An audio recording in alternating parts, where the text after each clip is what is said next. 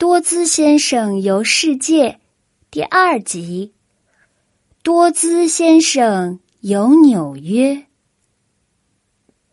多兹先生渴望去游历四方，他想搭乘飞机在空中翱翔，他想坐上轮船在海上远航，他想去看看广阔的世界。不过，他想做的第一件事儿是吃早餐。他来到自己最喜欢的餐馆——霍奇咖啡馆。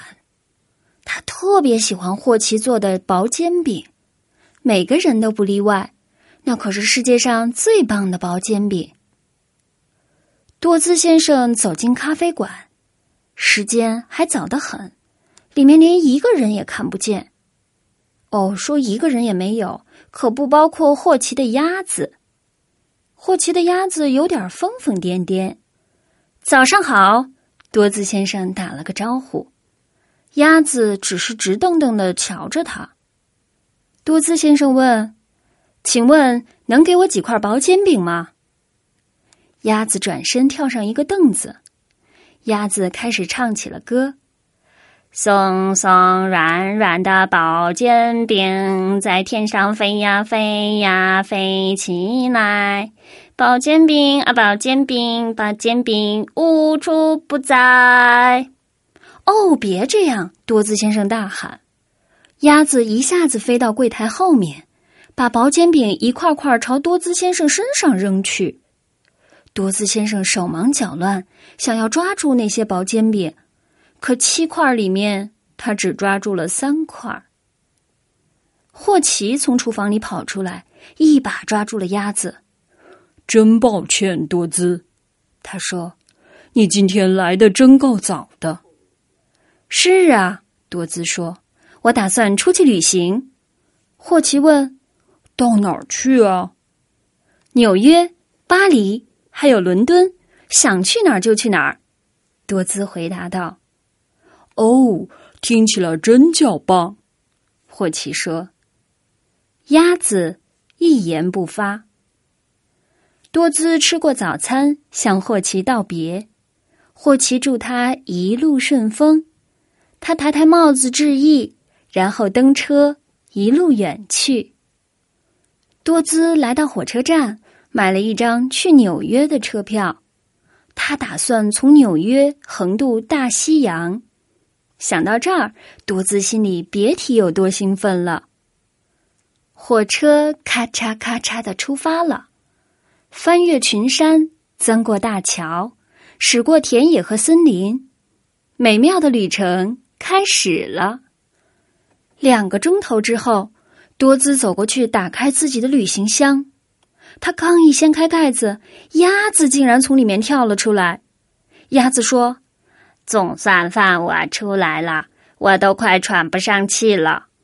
啊！多姿简直不敢相信自己的眼睛，他大嚷起来：“你在这儿干什么呀？”“找点刺激呀！”鸭子说。“我们这是要到哪儿去？”多姿气鼓鼓的：“哼，我们哪儿也不去！”他大声叫道：“我要去旅行，我一个人。”你得坐下一班火车回家去。鸭子只顾看着窗外的风景，嘴里说：“真开心呀。”多兹去找列车员，他问：“请问您能把火车停下来吗？”列车员答道：“等到了纽约才能停车。”多兹非常恼火，怒气冲冲的回到自己的房间。鸭子已经把多姿的衣服全都从旅行箱里扔了出来，正躺在上面睡大觉呢。鸭子说：“C'est la vie，这就是生活。”多姿真是气坏了，他怒吼道：“别躺在我的衣服上，看你给我弄得乱糟糟的！”啊哦，鸭子说：“我的好旅伴，消消气吧。”多姿大声嚷道：“我消不了气，而且我也不是你的旅伴。”第二天早晨，火车缓缓驶入纽约城。多兹给鸭子买了张回家的返程车票。他转过身，正要把车票递给鸭子，却发现鸭子上了地铁。这下多兹简直都要气疯了，他大喊了一声：“好吧，祝你好运！”就朝船码头走去。他嘴里咕咕哝哝的说：“哼，巴黎，我来了。”他走了约莫一英里，就停下了脚步。他知道霍奇会有多么担心，他明白自己必须找到鸭子。唉，我不过是想来一次小小的旅行罢了，他喃喃自语道。他一整天都在纽约城东游西逛，他走过布鲁克林大桥，来到洋基体育场，还去了市中心的华尔街。鸭子根本不见踪影。不过，一座座摩天大楼让他大为惊叹。他又来到华盛顿广场，那里有好多好多鸭子，所有的鸭子看上去都一模一样。一位女士正在给鸭子喂面包，只有一只鸭子竟然反过来把面包朝女士身上扔。啊哈！多兹先生禁不住大喊了一声。他追着鸭子一直来到哈德逊河畔，可鸭子又溜掉了。多兹在河边坐了一会儿，看着来来往往的船只，他好像看见鸭子在其中的一条船上。哎，一只鸭子干嘛要坐船呢？他感到很纳闷儿。那条船正朝自由女神像驶去，多兹赶忙乘上下一趟渡船。到了自由女神像，他一直爬到最顶端。他找了个遍，就是看不见鸭子的踪影。不过在那里，可以把城市的无限风光尽收眼底。当天晚上，多兹先生住进了中央公园附近的一家旅馆。他一个劲儿的给霍奇打电话，可一直没人接。有那么一会儿功夫，他似乎看见鸭子在公园里。天太黑了，他也拿不准到底是不是鸭子。早晨，他穿过公园，来到一家餐馆，点了薄煎饼。这里的薄煎饼根本比不上霍奇的手艺，差得太远了。多兹先生吃着早餐，眼看着公园里渐渐热闹起来。一个乐队开始演奏音乐，有人放起了风筝，还有一个魔术师变起了戏法儿。现在我要从帽子里提溜出一只兔子，魔术师向大家宣布道。然而他提溜出来的却是一只鸭子。啊哈！多兹忍不住大叫一声，可鸭子又一溜烟儿不见了。多姿一整天都在想方设法抓住鸭子，他一路追到派克大街。虽然没能找到鸭子，但人们的时尚衣着让多姿看得赏心悦目。后来，他发现鸭子进了现代艺术博物馆。他在博物馆里找啊找，还是没能找到。那天晚上。他看见鸭子走进了无线电城音乐厅，里面正在播放一部电影，周围黑漆漆的一片。既然看不见鸭子，多兹决定干脆好好欣赏一下这部电影。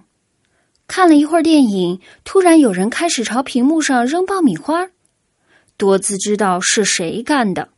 他站起身，一眼瞧见了鸭子，他大叫一声。啊哈！嘘！周围的人都朝他抗议起来。鸭子跑出去，跳上一辆公共汽车，多兹也赶紧钻进一辆出租车。他对司机说：“跟上那只鸭子。”出租车尾随鸭子而去。公共汽车来到了科尼岛，多兹看见鸭子上了费里斯大转轮。就在一旁等待最佳时机。他大喊一声：“抓住你了！”然后一把抓住了鸭子。“嗨！”鸭子叫道，“你玩的怎么样？”多兹把鸭子带到火车站，他说：“你应该感到羞愧，你让霍奇为你牵肠挂肚，你让我为你感到心神不定，你有可能再也回不了家了。”对不起，鸭子说着垂下了头。多姿把手放在鸭子身上，他说：“哦，好了，别难过。”谁知，谁知鸭子竟打起了呼噜，它已经酣然入睡。多姿找到一个电话亭，又拨通了霍奇的电话。喂，霍奇的声音听上去很是闷闷不乐。嘿，霍奇！多兹冲着听筒喊道：“我已经抓住鸭子了，它和我在一起。”霍奇激动的大叫起来：“那只疯鸭子，我都要担心死了！真抱歉，它破坏了你的冒险旅行。”霍奇说。可多兹说：“还说什么破坏？它就是我的冒险旅行。”他们两个禁不住哈哈大笑起来。多兹说：“我们乘下一班火车回家。”多兹回身去找鸭子。让他大为沮丧的是，鸭子又不见了。多兹往外一看，鸭子正在登上一艘轮船。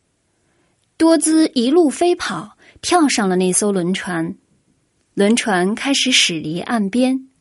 多兹说：“快点儿，咱们游回岸上去。”那可不行，鸭子说：“我不会游泳。”什么？多姿大叫：“你可是一只鸭子呀！”“诶，抱歉。”鸭子说，“我从来没有学过游泳。”纽约离他们越来越远。多姿发现这艘船正在驶往巴黎。他走到电话旁边，又拨通了霍奇的号码。“呃，听我说，霍奇。”一切都没问题，鸭子还和我在一起。不过，我们回到家可能比预想的时间要长。The end.